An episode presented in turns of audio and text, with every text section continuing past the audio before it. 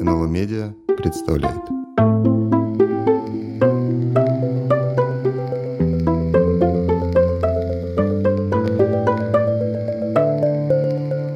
Умные книги. Добрый день! В эфире подкаст «Умные книги», подкаст о книгах, которые открывают нам как, что и почему думали люди в прошлом. Ведущие подкаста – историки Михаил Вележев и Тимур Атнашев, редактор из серии «Интеллектуальная история» в издательстве НЛО. А сегодня мы э, будем, э, как нам это больше нравится, разговаривать втроем. Э, и мы очень рады приветствовать э, Николая Плотникова, ведущего современного российского философа и специалиста-переводчика э, э, Вильгельма Дильтея, немецкого философа, а, собственно, о книгах, о книге, об одной из книг а, и в целом о творчестве, о котором мы сегодня будем разговаривать.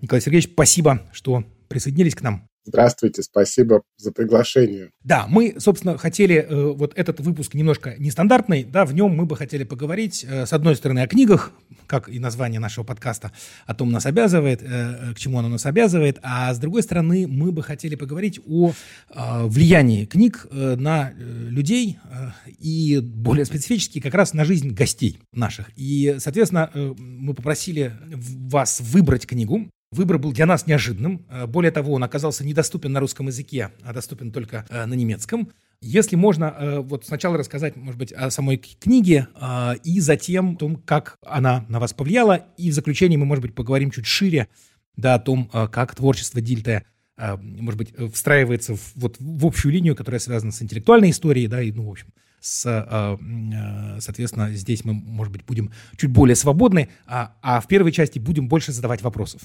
Хорошо, да, спасибо, спасибо еще раз за приглашение. Э, да, я расскажу э, об этой книге Вильгельма Дильте «История молодого Гегеля». Э, это действительно, если, если я рассказываю о том, что вот для меня это была книга, по которой я ну, начинал учить немецкий язык, мне, мне никто не верит. Вот, но, но э, это действительно, действительно так. Это вот один из ключевых текстов, который мне не только с интеллектуальной точки зрения, но и с языковой был для меня таким вот открытием. Книга Вильгельма Дильде «История молодого Гегеля» вышла в 1905 году. Это даже, в общем-то, не целая книга, а просто ее фрагмент, в общем-то, не, не завершенный, э, но изданный э, уже, уже тогда и затем добавляв, дополнявшийся из рукописей. Это действительно было, была попытка впервые открыть Гегеля как философа жизни. Э, э, сам, сам Дельтей вместе с Ницше, с Зиммелем э, считается одним из ведущих представителей, представителей так называемой философии жизни конца XIX века, Лейбенсфилософии, Эм, которая э, действительно рассматривает в качестве основной задачи философии именно э, самоосмысление жизни, э, человеческой жизни, культуры жизни народов, цивилизаций. И в этом смысле является ну, как, как бы таким вот ответом, радикальным жестом отказа от рационализма немецкой классической философии, немецкого идеализма. А, и в этом смысле книга Дельта «История молодого Гегеля» является и была э, отчасти такой вот своего рода интеллектуальной революцией, которая вдруг открывает Гегеля, который всегда считался рационалистом, логицистом э, и так далее, то есть вот таким э, сугубо рациональным мыслителем, вдруг открывает его как, ну, философа жизни, как знатока иррационального.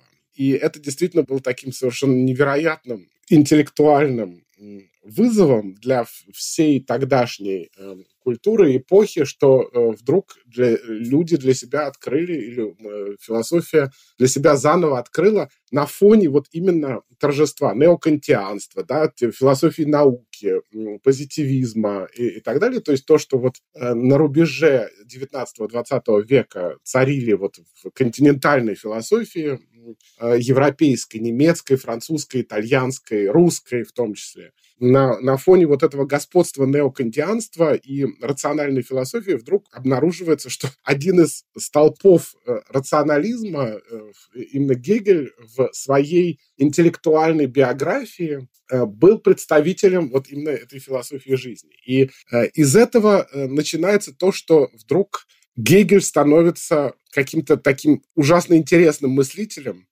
и книга во многом приводит к тому, что то, что называется возрождение гегельянства в 20-е, в 10-е, 20-е годы 20 века, Э, то есть уже когда возникает такая вот предэкзистенциалистская философия, философия жизни, и вдруг она начинает использовать Гегеля в качестве одного из таких ключевых авторов. И э, это то, тоже действительно общеевропейское явление. То есть, с одной стороны, это э, Рихард Кронер в Германии, который пишет большую книгу о Гегеле и вообще о немецкой классической философии, как, собственно, вот подлинные подлинную историю немецкой э, классической философии, что это действительно некий переход от иррационализма к э, рационализму. Это, в частности, русский философ Иван Ильин э, пишет диссертацию о Гегеле именно с точки зрения и рассматривая Гегеля именно как такого философа конкретной жизни,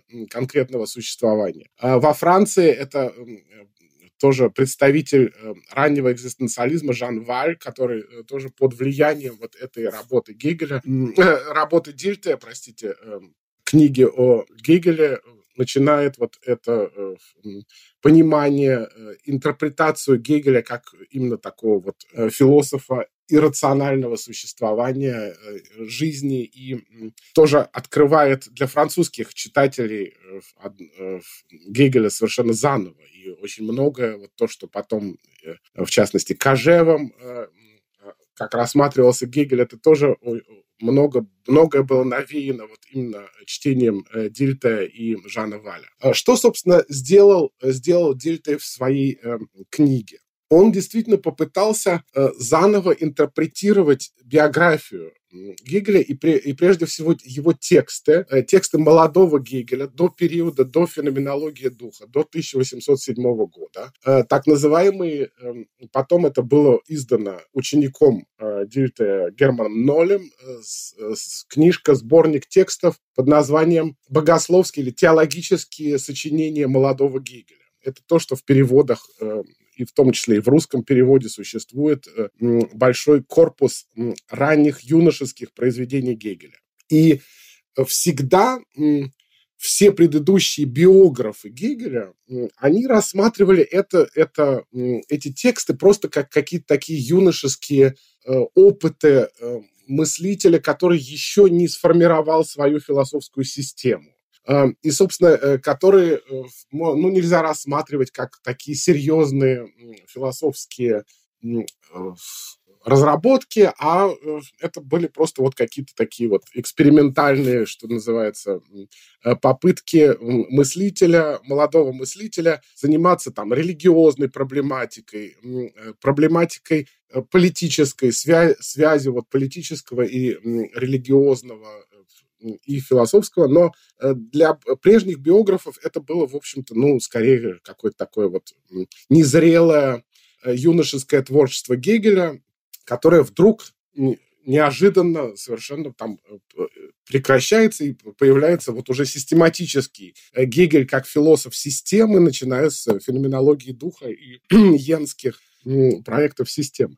Но интеллектуа- э, интеллектуальная новизна работы Дильте заключалась в том, что он постарался показать, что, собственно, вот это и есть основная, основной мотив, основное, как вот Дильте, это его основное понятие, переживание, интеллектуальное переживание э, э, философии Гегеля, которое Гегель потом э, постарался выразить и изложить в виде философской системы. То есть как бы вот в основе э, вот этой рациона, рационализированной философской системы являет, э, э, лежит некое, э, некое интеллектуальное переживание, которое Дельтой э, назвал таким очень неуклюжим термином эволюционно-исторический пантеизм.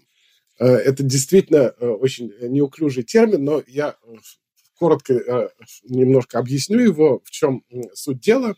Э, Дельтей был одним из первых э, историков философии, которые попытались действительно связать биографические и философские ряды в понимании мыслителей именно не просто вот, что вот были, были жи, была жизнь и было учение, как там у Диогена Лаэртского, да, жизнь и учение философов. Значит, вот философы жили, у них там была какая-то жизнь, а затем они вот еще и занимались философией, и в этом смысле у них было, было еще и учение. И вот, в общем, это как-то совершенно э, случайно связано между собой.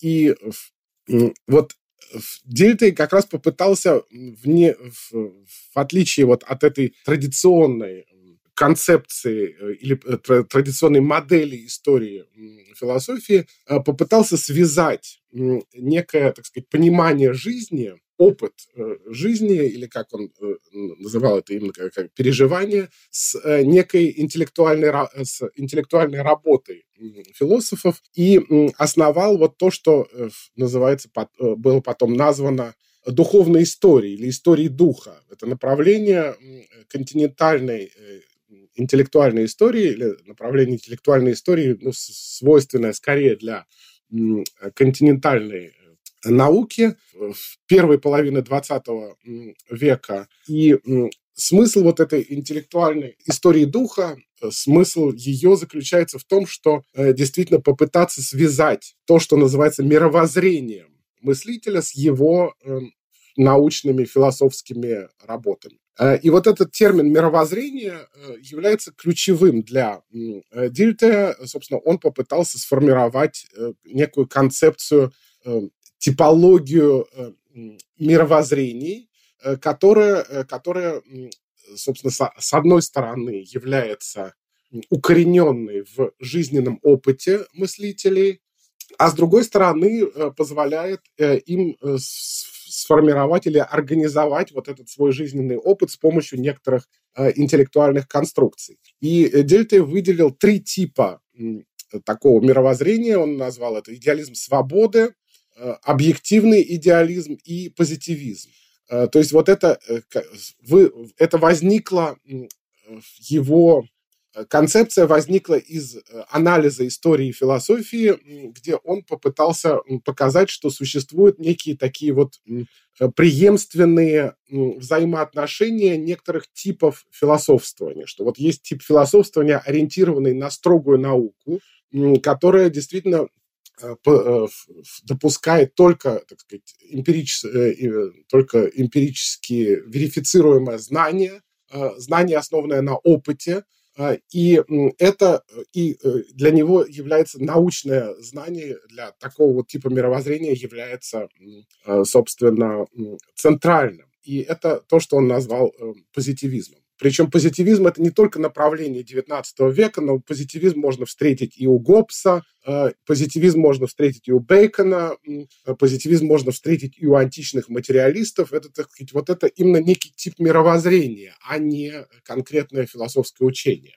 Э, аналогично этому Дельта выделяет идеализм свободы, то есть это учение, философские учения, которые действительно вот некой моральной автономии уделяют самое центральное э, значение. Ну, это, например, конечно, Кант, да, то есть при, все, при э, всем, так сказать, интересе Канта к научной к научному знанию, в центре его мировоззрения, конечно, является вот эта идея э, свободы и нравственного закона.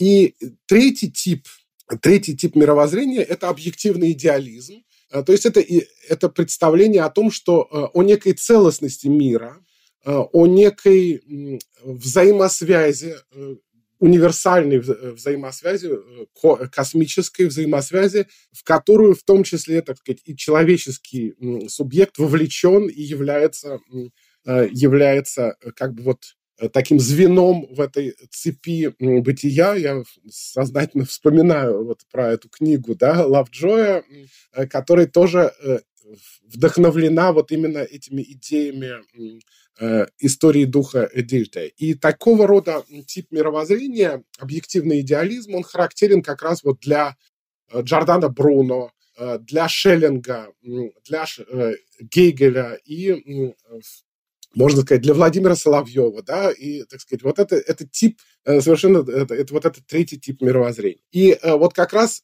Дельте открыл, что Гегеля можно и нужно рассматривать именно прежде всего вот с этой точки зрения, как представителя вот этого типа объективного идеализма, и э, шире того, что именно что для Гегеля Э, идея истории рождается вот из этого представления о взаимосвязи всего сущего. Собственно, э, сущее, оно эволюционирует как, как э, в, историч, в историческом плане. То есть идея истории – это действительно то, что специфически Гегель внес вот в это пантеистическое или объективное идеалистическое понимание мира. Николай Сергеевич, а можно на, на уточнение вопрос? Ага. А, Э, вот, э, ну, вы говорили, во-первых, э, о вот этой важности для, для Дильда, да, такой биографической компоненты, ну, понятой в философском смысле. И, да, здесь вот это, вот это понятие переживания и такого философского переживания – вот если я правильно понимаю, что вот эти три мировоззрения, они как раз э, могут, э, собственно, заданы да, разными переживаниями, да? А можно попробовать как-то их э, на сколько-то понятный, может быть, такой и нашим слушателям язык, и какой-то обыденный, насколько это возможно, как-то перевести, вот что переживает натуралист-позитивист, что переживает субъективный идеалист, а, но это, собственно, это действительно вот это центральное переживание, совершенно верно вы отметили, это для Дельты именно эм, является центром, центром вот этого типа мировоззрения является а, определенный э, модус переживания мира. С одной стороны, это ну, для, для идеалиста свободы это именно сознание собственного «я» или центральности э, собственного, э, собственного, собственной субъективности и попытка интерпретации всего мира вот именно с точки зрения того, что как вот возможно или как возможно обосновать в человеческую свободу и центральность вот этого значения человеческой свободы. Для натуралиста, наоборот, э, мир и в том числе и собственное э, существование рассматривается как подчиненное каким-то законам. Законам, прежде всего, э, естественно, научным законам. И это мы часто тоже можем наблюдать, что вот да, что как раз именно люди склонные к естественно-научному мировоззрению, они говорят, да какая там свобода воли, о чем тут э, можно говорить, это же все, так сказать, определяется там нейронами, все это определяется какими-то э, естественными биологическими или нейро, нейрофизиологическими закономерностями и так далее. То есть здесь мы тоже видим вот это, встречаем это переживание, основное переживание мира как некоего, э, так сказать, полностью причинно обусловленного. И третий, э, третий тип мировоззрения – это мировоззрение вот такого, такое, так сказать, космическое чувство, да, как можно там у Тютчева встретить, или еще, то есть это переживание какого-то такой вот э, единства с миром, э, с, субъекта, оно отчасти может быть религиозным, отчасти оно может быть и действительно вот то, что называет дельтой пантеистическим, то есть это э, осознание того, что вот весь мир, он представляет собой некий такой вот, э, некий организм, в котором человек обретает свое единство. Это, конечно, и такая очень романтическая идея. Ее можно встретить и в романтизме в немецком, и в ну, вообще в целом в европейском романтизме. И вот это э, переживание такого вот единства с космосом, э, с, э, с универсумом явля, составляет основную, основное переживание вот этого типа мировоззрения. Конечно, это все, как показывает Дельта, это все какие-то частичные попытки описания мира, потому что все, каждый раз они действительно, они э, лишь схватывают какой-то какой отдельный аспект понимания мира, но тем не менее вот именно этот аспект э, оказывается для этих мыслителей главным, центральным, именно жизненным переживанием, э, которое они затем э, пытаются э, сформировать или разра- разработать в виде некоего философского учения. Э, и это можно наблюдать, начиная там с философии, европейской философии с Гераклита до Витгенштейна, но и в любой, в любой философии, в том числе там индийской философии или, или э, китайской, э, мы действительно можем э, видеть вот такого рода э, типологические построения э, философских учений. Да. А если, ну вот, может быть, чуть-чуть, вот, так сказать, возвращаясь к этому а, автобиографическому аспекту и, и, и биографическому, то есть можно ли сказать, что Дильтей как философ сам имел какое-то базовое переживание, может быть, вы могли бы вы его реконструировать, и, и, и, и тогда, переходя тоже на, на ваш собственный философский опыт, могли бы вы себя в этих терминах как-то представить? А я, я прошу прощения, Николай Сергеевич, я еще тогда добавлю один короткий вопрос к тому, что сказал Тимур, потому что мне кажется, что он как раз хорошо соответствует э, общей рамке э, обсуждения нашего. А все-таки какую роль, еще кроме прочего, эта книга сыграла в научной биографии самого Дильтея? а, потому что это поздняя книга, как я понимаю, и вот, так сказать, как, в каких терминах мы ее можем оценивать, да, то есть это, это так сказать, это опус магнум, это финальный важнейший труд, или это, так сказать, э, да, эм, подготовка к какому-то еще большему труду, а в какой мере эта работа соотносится с предыдущими а, и так далее. Да, вот мне кажется, что эти вопросы, они в сущности э, близки друг к другу, а, касаемо Дильта, ну и касаемо вас, э, безусловно, это тоже очень важный вопрос. К какому типу вы себя относите, да, если относите? Да, это, значит, по поводу Дильта, да, это, безусловно, сам э, Дильты, он, в общем-то, можно сказать, он был, он прошел сквозь ряд вот этих мировоззренческих э, моделей и сам э, в молодости был сторонником такого вот исторического позитивизма и представления о том, что да, в том числе и исторические, исторические процессы подлежат, ну, просто чисто естественно научным законам. Э, и это было действительно в середине XIX века под влиянием английского позитивизма очень-очень мощное Европе движение, ну, если вспомнить даже историка, э, британского историка Бокля, которого переводили и на русский язык, и Чернышевский ему увлекался, и, и так далее. То есть это было действительно общеевропейское э, общеевропейское увлечение позитивизмом. А, но э, параллельно с этим э, Дильтей занимался и э, был автором знаменитой биографии Шлейермахера. Собственно, это самый ранний его труд, который тоже, к сожалению, остался незавершенным. Вышло, вышел один том при жизни, его потом после смерти вышло еще два тома.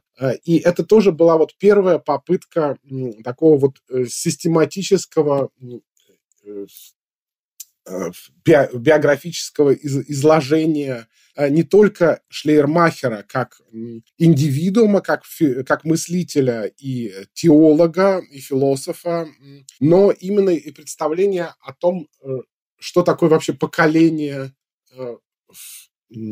его, ну, вот это романтического движения, немецкого, немецкого романтизма. А, и, собственно, понятие поколения в этом смысле Дельта и ввел в, в интеллектуальную историю. Да-да, именно он, он и вводит вот это понятие поколения как некой, так сказать, духовной э, рамки, Э, как некоторые, некоторые интеллектуальные скрепы, можно сказать, или того, что объединяет действительно э, очень многих мыслителей, может быть, при всех, всех различиях их индивидуальных, инди, инди, э, философских и научных построений, но объединяет их некий дух эпохи, да, который связан именно с, с поколением. И вот как раз первую такую попытку из, изобразить деятельность, духовную деятельность поколения романтизма. Сначала просвещение, немецкого просвещения, затем э, именно романтизма и, э, э собственно, немецкой классической философии.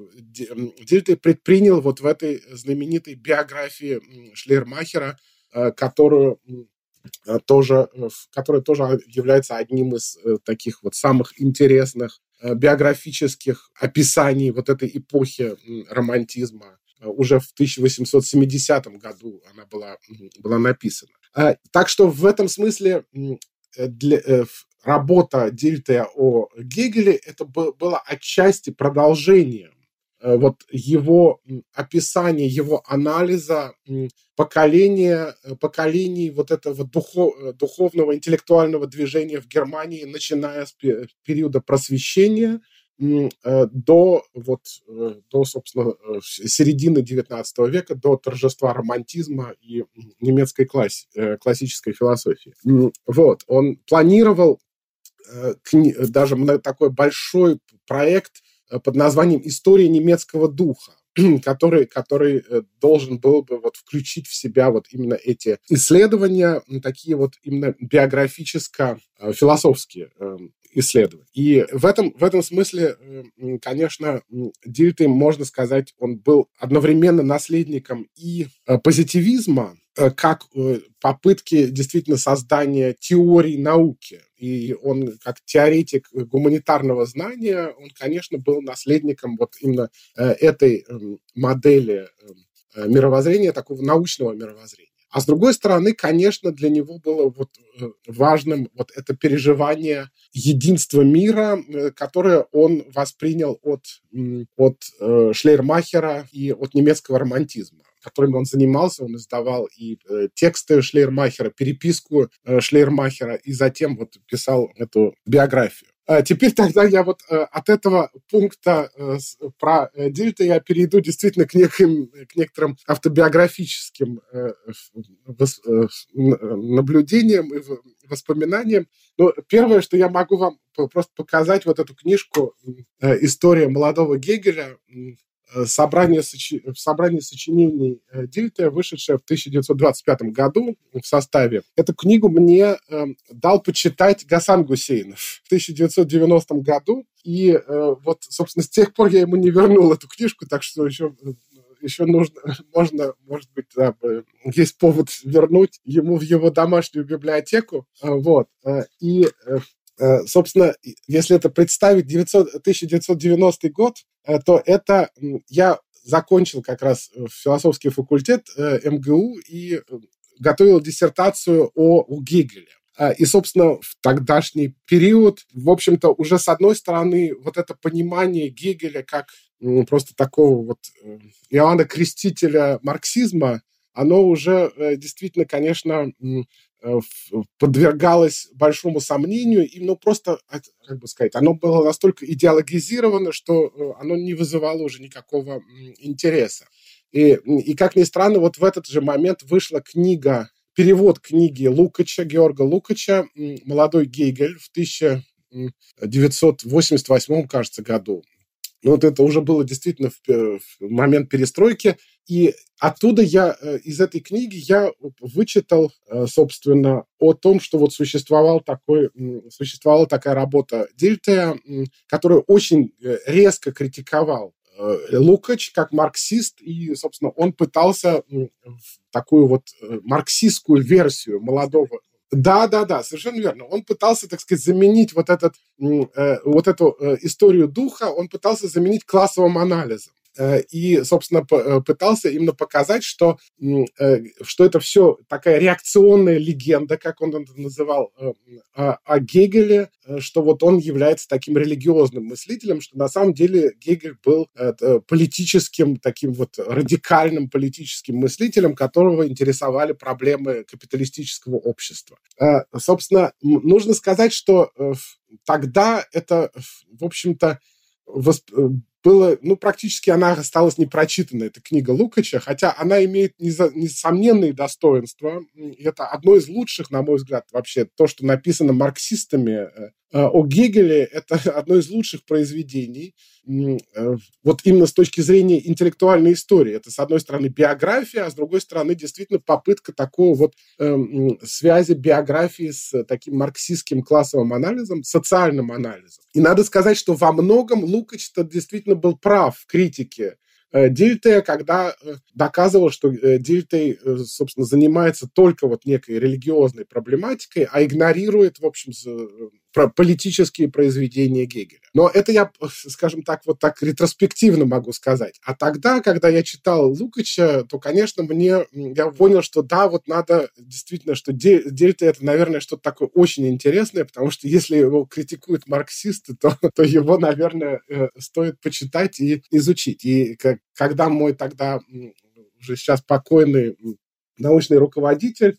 на кафедре истории зарубежной философии он мне сказал, что ну, если ты хочешь заниматься Гегелем, то, конечно, тебе нужно изучать немецкий язык. Вот. И мне вот э, как раз попалась в руки вот эта книга, мне ее Гасан э, дал, дал почитать, и я с, ее помощью стал, стал изучать и немецкий язык с помощью слова, со словарем читать эту книгу. И вообще, надо сказать, это было совершенно адское мучение, потому что э, Дельты, он же еще и пишет как автор такого вот э, постромантического 19 века. То есть это тексты с многими, со многими придаточными, предла, э, придаточными, да, то есть это фраза, и э, это действительно с таким э, очень отчасти романтическим пафосом. Она не, неимоверно ученая, эта книга, в смысле вот именно такого вот стиля Э, но, но вот я продираюсь сквозь, вот, сквозь эти тексты Дильта, я действительно обнаружил для себя, ну вот просто целый вот именно не только поколение, но целую эпоху, э, когда начинаешь понимать, как вот это все было взаимосвязано в эпохе какими-то вот пронизано какими-то интеллектуальными связями. И тогда для меня действительно стало, стало ясно, что Гегеля можно как-то совершенно иначе читать и иначе понимать.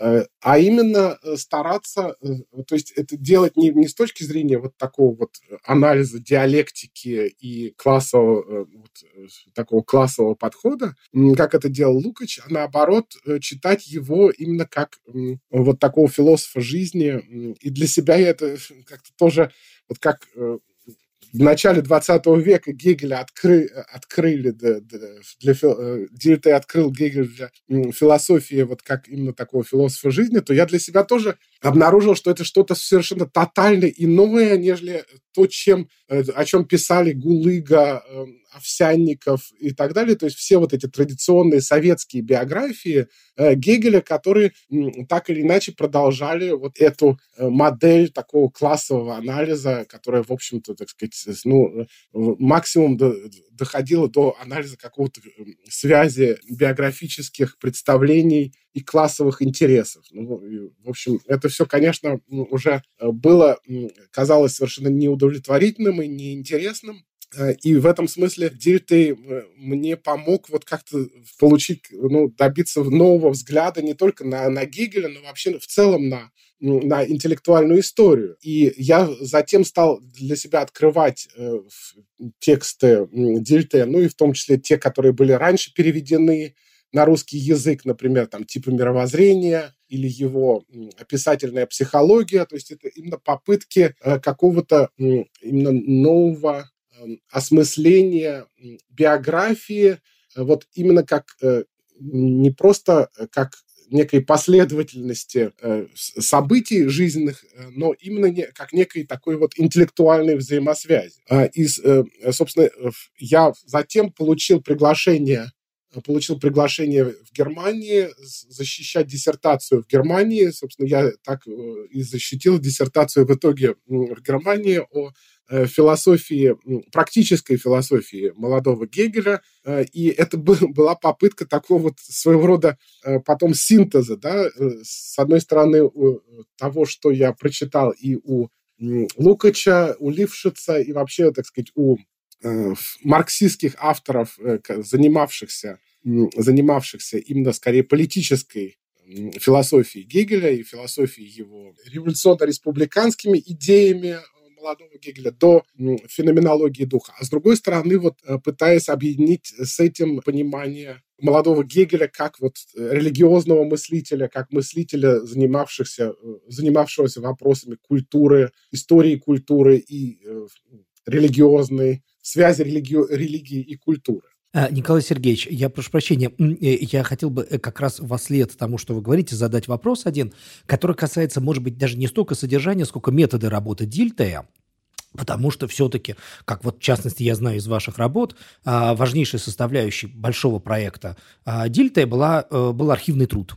Да, и это вообще, то есть мы прежде говорили о религиозных, философских составляющих интеллектуальной истории Дильтея, а, мне бы хотелось спросить, а вот, ну вот, вот, вот сам Дильтей занимался ли разысканиями в, в архивах, собирал ли их? Ну, я понимаю, что он работал с Берлинским архивом довольно, довольно плотно. И, э, скажем так, есть ли какие-то, существуют ли какие-то а, стопроцентные такие, да, важнейшие открытия именно архивного рода, которые сделал Дильтей? Можем ли мы сказать, что э, наука о Гегеле обогатилась не только концептуально, но и фактически а, в результате э, биографии, книги Дильтея о молодом Гегеле?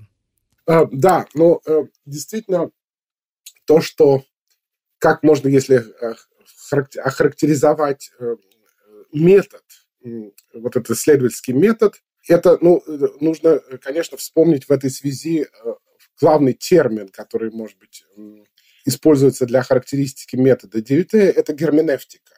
Э, то есть это прежде всего да, герменевтика, то есть учение о понимании текста э, и, эм, соответственно, понимание текста не только с его, так сказать, сугубо концептуальной стороны, но и э, в том числе текста, его структуры текста, да, его организации, вплоть до его, э, так сказать, истории, э, истории возникновения текста и так далее. То есть это, это всегда было в поле зрения Дельта, начал он уже с публикации, как я уже говорил, да, и писем, переписки Шлейермахера. Это был первым его таким вот вкладом в Э, собственно, в пополнение состава, э, канона, текстологического канона немецкой э, культуры, немецкой классической философии, он инициировал, поскольку он сам лично занимался анализом рукописей молодого Гегеля,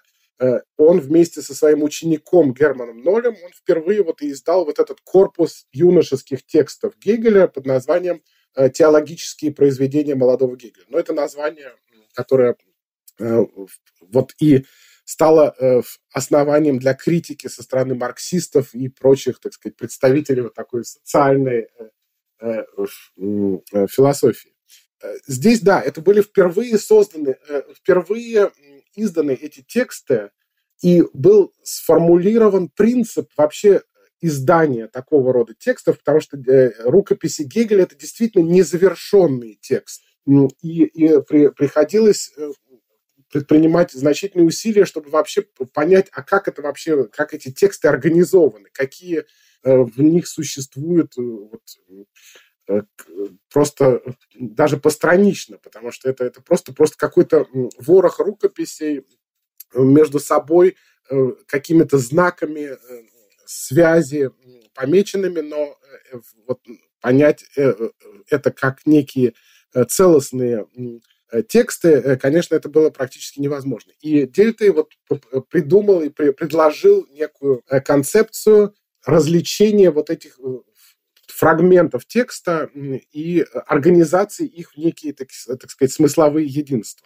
И это то, что вот было затем издано его учеником Германом Нолем в виде текста богословских или теологических сочинений молодого Гегеля, так, так называемый э, текст под названием «Дух христианства и его судьба», или э, история, э, позитив, позитивность христианской религии и так далее. То есть это вот тексты, которые потом в течение 20 века использовались вот даже под этими названиями. И они в русских переводах Гегеля вот, в двухтомнике а еще в советском двухтомнике «Философия и религии» Гегеля, они были изданы под этими названиями и целиком вот под э, виде вот этих текстов, уже опубликованных учеником Дюте Нолем. Только вот сейчас, буквально, может быть, 10 лет тому назад, было э, предпринято новое издание, историко-критическое издание вот этих рукописей Гегеля, потому что это была невероятно трудно, трудоемкая работа, Э, и, в общем-то, вот этот, эту модель, от этой модели членения вот этих рукописей в большие тексты э, вынуждены были издатели отказаться, потому что, в общем-то, э, это слишком, ну, они как бы были выделены в более маленькие фрагменты, и, соответственно, вот эта последовательность фрагментов, она теперь воспроизведена в историко-критическом собрании сочинений Гегеля. Но это тоже было как бы ответом на Дильте, на его работу, на его издание. Третий вклад Дильте в, вот, в, в, этот, в эту работу – это историка, начало историко-критического издания Канта. Дильте был как член Прусской академии наук, был организатором и инициатором издания Канта, при том не только вот именно Э, уже опубликованных текстов Канта, как там, ну вот три э, критики и другие произведения, но и собирание всех вообще рукописей, писем Канта и личных бумаг, свя- э, связанных с Кантом, он действительно даже инициировал такой вот призыв ко, ко всей образованной Германии в начале, в начале 20 века, э, если где-то обнаружив, э, обнаружатся какие-то рукописи Канта в каких-то библиотеках или в каких-то частных собраниях, то, пожалуйста, э, дайте это знать, чтобы мы могли их напечатать. И действительно огромное количество, вот в, этом, в этой статье о литературных архивах, которую я переводил на русский язык в 95 году, там он об этом пишет, что присылали там действительно письма Канта, э, которые, как выяснялось, где-то были в какой-то рыбной лавке, использовались как бумага для заворачивания селедок и так далее. Это были вот, значит, э, э, тоже обнаружилось, что это были письма Канта. Вот это действительно собрание огромное количество и организ... организация работы по собранию архивных документов Канта это тоже э, заслуга э, Дильта и его работы вот именно в Прусской академии наук. Да. Я просто хотел, э, хотел зачитать небольшой фрагмент из статьи, как раз посвященный архивам Дильта в вашем переводе, да, и просто здесь, мне кажется, интересный акцент и такое противопоставление архивов, собственно, статья посвящена архивам, да, и он говорит, что вот нужны архивы, и сегодня, мне кажется, для слушателей наших и читателей архив это что-то мертвое, да, это архив это синоним мертвого, а у него это синоним жизни. Э, и это такое... Но это мы можем только подтвердить. Э, я бы сказал, со времен Дильта ничего не изменилось. Вот, а я, Миш, я как раз тебе специально, я бы сказал, тебе посвящаю сейчас этот фрагмент отчасти, да. Тот, кто сам не пробовал работать с рукописями, не может себе представить, что это значит. Некоторые думают, что необходимы лишь путешествия, деньги и время, чтобы постепенно Э, просмотреть все эти рассеянные рукописи и воспользоваться ими. Тот же, кому суждено было пытаться обнаружить стершиеся следы истории развития великого человека на пожелтевших страницах рукописей, слишком хорошо знает, как много зависит от того, чтобы эти листы не были разрознены, знает, что изменение почерка или манеры письма становятся надежной опорой и могут быть по-новому соединены с содержательными изменениями, равно как и с разного рода внешними знаками. Ну, здесь я бы сказал только, что э, все вызывает у меня э, глубокий энтузиазм.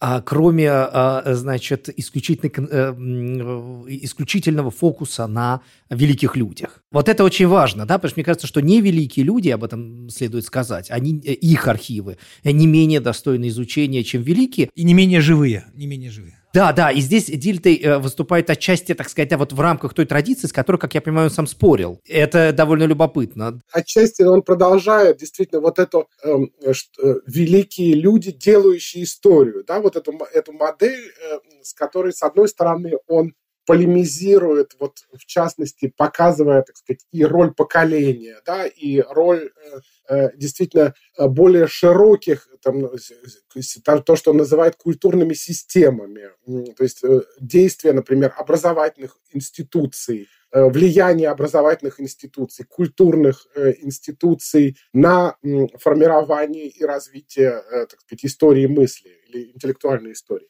Но при этом он действительно продолжает э, оставаться вот сфокусированным на вот этих великих э, исторических личностях. И, конечно, в этом, в этом и недостаток и э, в того вот направления истории духа, за которую, которые критиковали в 20 веке представители интеллектуальной истории, ориентированные более на социальную историю, например, Козелик, да, который Э, вот один из, одним из главных, в частности, мотивов пере, пере, перехода к истории понятий, вот высказал, что вот нужно отказаться вот от этих от этого движения по вот этим, как бы сказать, горным цепям, да, то по горным вершинам, э, которые, которые действительно, так сказать, берут э, фокус только вот какие-то выдающиеся личности, а все остальное как бы оставляют за, э, за бортом исследования. И эм, вот в частности это тоже для меня был один из важных мотивов увлечения и интереса к истории понятий в казеликовском варианте, потому что, с одной стороны, Казелик продолжал вот эту, вот эту модель историзма, связанную с поиском неких взаимосвязей между эпохами, внутри эпохи и между эпохами. И в этом смысле, конечно, Козелик, он отличается там, от модели истории, интеллектуальной истории Скиннера, да, который считает, что, так сказать, можно только в рамках локальных исторических контекстов э, производить вот анализ э, речевых, э, речевых действий. А Козелик с его историей понятий как раз пытается вслед Дельтею двигаться, стараться находить какие-то вот переходы и трансформации между эпохами. Но вместе с тем э, Козелик, конечно же, отказывается вот от этой модели рассмотрения истории как деятельности великих исторических личностей и переходит вот к анализу, например, массового потребления, да, например, в словарях, да, понятие ис, ис, исследования истории понятий посредством фиксирования их в, в различных словарях и так далее. То есть показывает, что существует что э, значительно э, больше, более широкий, широкое поле э, языкового словоупотребления, языкового словоупотребления, которое позволяет нам понять эпоху более точно, нежели вот действительно то, в таком вот рассмотрении отдельных биографий великих людей. А, ну вот я здесь как раз хотел бы коротко напомнить э, слушателям о том, что э, частичный перевод словаря, который в частности подготовил Козелик, замечательного словаря основных политических понятий, был опубликован именно в издательстве «Новое литературное обозрение» на русском языке несколько лет назад в переводе Кирилла Левинсона. Эти и, и, ну, базовые э, э, э, статьи э, э, этой действительно выдающейся работы э, можно прочитать по-русски. Николай Сергеевич, но я думаю, что вот мы почти исчерпали регламент. И, и последний вопрос, да, Тимур, я бы спросил все-таки вот такой, так сказать, итоговый а в какой мере актуален Дильтей сегодня? Да, вот, так сказать, что сегодня именно, читая э, те тексты, о которых мы говорили, гуманитарии могут для себя подчеркнуть в, ну, в общем-то, так сказать, в разных совершенно смыслах, не знаю, или в содержательном, или в методологическом, или в методическом, да, о чем мы тоже вот сейчас и с архивами довольно подробно говорили. А, да, то есть вот э, два, Дильтей в 21 веке, как он вам видится? И, может быть, я бы еще вот, э, добавил, так сказать, в этот же вопрос э, такой, может быть, акцент э, или проблематику, которая, мне кажется, сегодня сходна с той проблематикой, структурно сходна, э, с которой имел дело Дильтей, а именно какое-то самообоснование гуманитарных наук, да, и гуманитарного знания, вот, что, что, что мы делаем. Да? И ну, Дильтей, очевидно, предлагал с большой страстью некоторый ответ на этот вопрос, да, и вот, может быть, что актуально в, в этом смысле тоже, да? Да, Тут два, два момента. Может быть, начну я со второго. Э, это, это очень важно, и стоит об этом сказать. Э, что, конечно, восприятие и мое собственное восприятие э, Дильте вот тогда в 90-е годы, в начале, в начале 90-х, и тот замысел собрания сочинений Дильте, который мы, мы начали реализовывать вместе с тогда, же, тогда блестящим германистом э, э, Александром Викторовичем Михайловым, который был вот действительно так сказать, носителем вот этой э, романтической гуманитарной культуры. И вот, ну, я надеюсь, что все-таки мне удастся, все, по крайней мере, вот оставшиеся тома, в том числе переводов Александра Викторовича Михайлова, издать по-русски в, в, рамках этого собрания сочинений – но это действительно была такая вот очень романтически, я бы сказал, консервативно-романтическое восприятие культуры, э, которое было связано вот с таким отказом от, от э, советской модели э, гуманитарного знания. Эта альтернативная модель представлялась, что вот в этой герменевтическо-романтической Э, парадигме э, она э, действительно является такой вот реальной альтернативой советскому гуманитарному знанию. Сейчас, особенно сейчас, можно сказать, мы видим значительные дефициты и, собственно, вот этой, я бы сказал, романтической модели гуманитарного знания, в которой вот то, что можно назвать критической рефлексией просвещения, связанной с просвещением, она действительно была оттеснена в пользу представления о культуре как некой такой органической целостности, в которой нужно всячески стремиться устранять противоречия, конфликты и, наоборот, э, добиваться вот какой-то такой вот органического, органического единства. И в этом смысле для Дильтея было важно и вот этот подчеркивание национальной компоненты культуры. И это тоже, так сказать, было воспринято в 90-е годы тоже как э, такой вот призыв к, э, к поиску такой вот самобытности культурной самобытности, и э, это вот поиск этот, этой культурной самобытности, он сменил э, вот эту модель советского, ну, так сказать, уни, универсализма и интернационализма. Но вот и здесь я могу сказать, что мне кажется, что вот именно недостаток такой вот критической рефлексии, которую которая присутствовала у Дельты, вот именно в силу того, что он был же еще наследником и позитивизма, и наследником эпохи просвещения.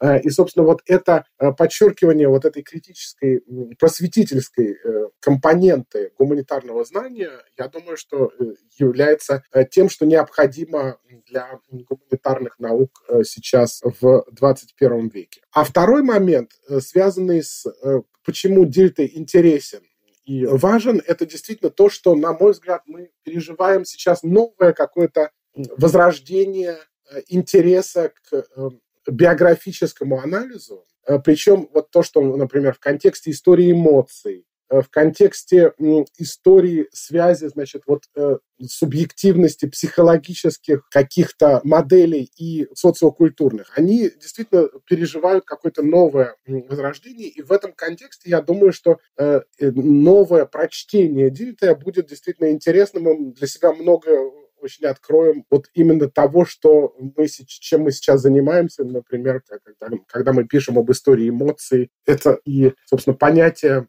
переживание в этом контексте э, ДТ вдруг приобретает какой-то совершенно новый э, смысл и становится интересным. Спасибо, спасибо огромное. Э, да, ну что, тогда мы, Николай Сергеевич, мы благодарим вас за, на мой взгляд, интереснейшую беседу, и, надеюсь, она не последняя.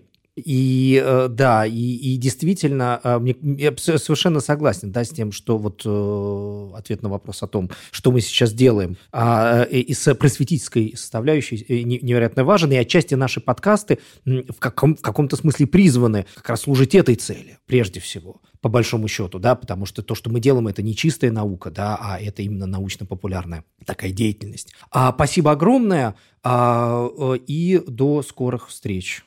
Спасибо, удачи вам, всего доброго, да. Сегодня в разговоре мы упомянули несколько книг, а, которые мы рекомендуем к прочтению, а, которые в разное время вышли в издательстве «Новое литературное обозрение». А, начнем с книги э, из истории русской эмоциональной культуры конца 18-го, начала 19 века. Книга называется «Появление героя». Ее автор Андрей Ильич Зорин, ведущий русский историк. И Книга посвящена, собственно, формированию того а, типа субъективных переживаний, которые связаны с романтической а, эпохой человека, с человеческими а, образцами, моделями поведения и переживания, субъективного переживания, которые мы можем проследить благодаря тому, что а, сохранился исповедальный дневник а, главного героя книги Андрея Ивановича Тургенева, да, не путать с писателем, а, и а, собственно, вот этот исповедальный дневник э, молодого поэта позволяет увидеть такой своеобразный пилотный экземпляр человека э, нового типа, такого романтического героя. Вторая книга, которую мы можем тоже рекомендовать, э, это книга Яна Плампера, которая, собственно, посвящена истории эмоций, Э, которая так э, и называется «История эмоций». И это большой интеллектуальный труд, который позволит комплексно взглянуть на всю проблематику и сложности изучения эмоций в прошлом, в ситуации, когда мы не видим человека, и мы можем в основном реконструировать переживания по письменным свидетельствам. Ну и, наконец, для тех, кому интересна Германия начала 20 века, конца 19-го, начала 20 века, мы немного говорили об этом сегодня, и это характерно было для сказать, характерной черты биографии многих немецких мыслителей этого периода, не только Дильте, о котором мы говорили сегодня прежде всего, это вопрос э, переживания особости пути э, своей страны, э, ее, ну и, собственно, вот немецкая идеология особого пути, Зондервек. Этой тематике посвящена книга «Особый путь от идеологии к методу», которую редактировали мы с Михаилом. И, собственно, в этой книге мы можем посмотреть, с одной стороны, на эволюцию представление об особом пути в российском контексте и сравнить ее с более ранней версией, а, которая удивительно похожа и во многом близка а, тому, что впоследствии до сих пор а, мы можем видеть в российском контексте, да, а именно немецкой, немецкой истории, которая, к сожалению, на определенном этапе привела к, собственно, возникновению нацистской Германии. И, ну и затем интересно, что уже после разгрома, поражения в войне, сама эта метафора и сам этот тип размышлений не исчез, а возник уже в историографии поствоенной. Историки стали размышлять над вопросом, от, откуда, почему Германия пришла к нацизму, в чем как бы такой негативный особый путь. Да? Соответственно, до Второй мировой войны эта идея особого пути скорее была таким позитивным направлением, предметом для гордости. А после войны она становится предметом изучения негатива и а, отрицательных э, каких-то истоков того, что произошло позже. И в заключение хотели бы напомнить еще об одной книге, которую мы сегодня обсуждали. Это словарь основных исторических понятий, который на немецком языке вышел под редакцией Райнхарда Казелика.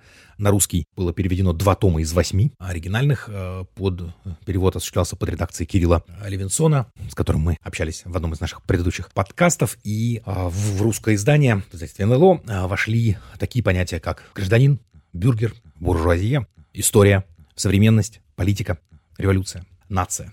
В каждом из этих понятий авторы описывают э, его эволюцию и те драматические изменения, которые произошли в репертуаре а, этих слов, выражений на рубеже 18-19 веков, когда, собственно, по мнению авторов этого многотомника, рождается современный политический и социальный язык, на котором мы тоже отчасти говорим сегодня.